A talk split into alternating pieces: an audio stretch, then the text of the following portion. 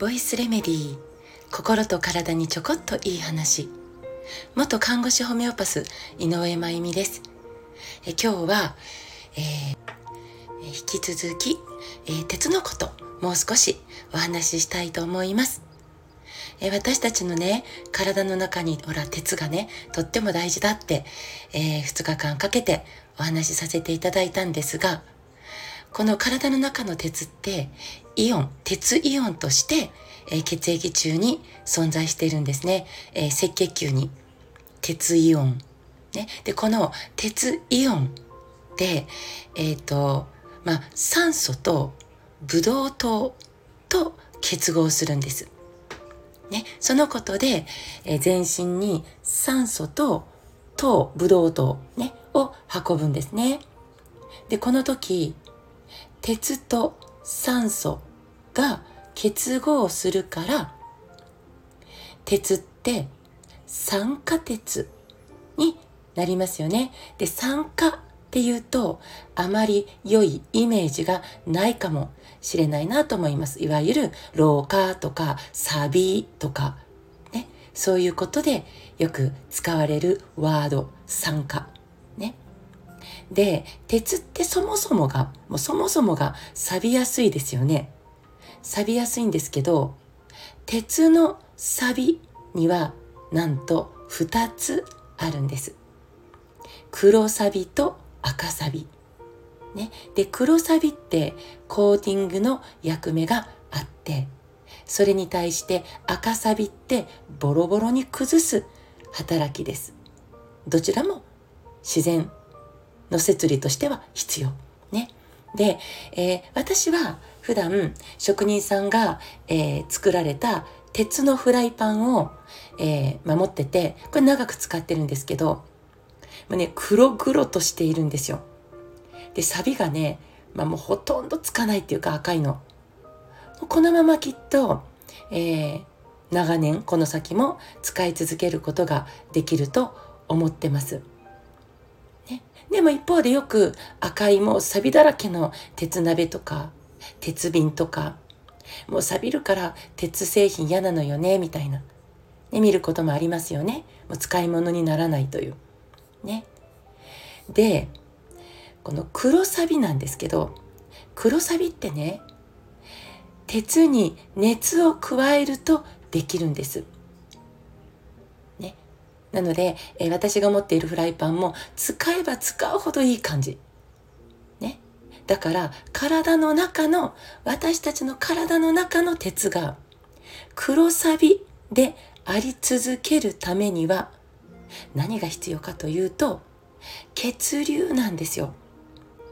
血液の流れ血流がいいとこの血液が流れる時に血管の壁との間に摩擦が生まれて発熱してるんですよね、私たちね。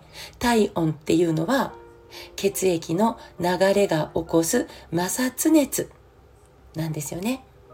だから、その熱が血液中の鉄イオン、鉄を黒サビの状態に維持できるってことなんです。ね。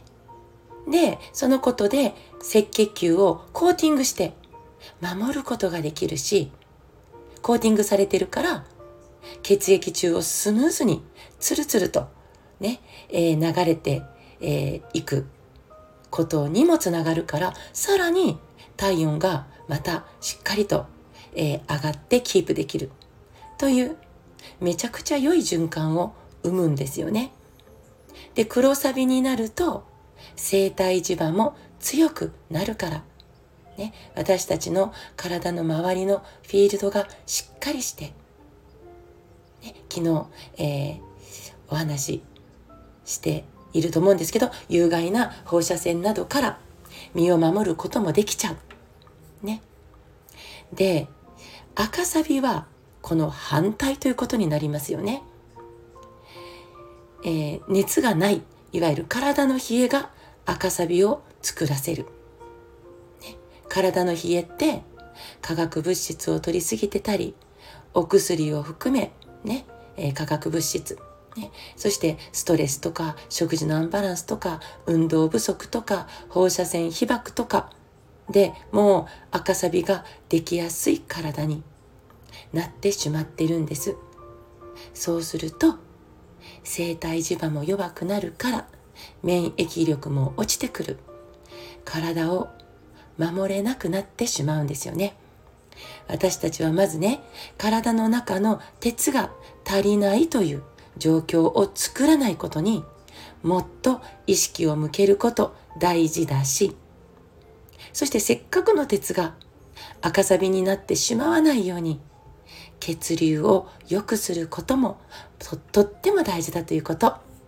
ね、今日はお伝えさせていただきました。さて、これから、えー、実は鹿児島に向かいます。明日、明後日の2日間は南九州市のいろはさんでお話をさせていただきます。えー、実は昨日の夜舞台を見てきたんですよね。とっても楽しみにしていた舞台を、えー、見てきました。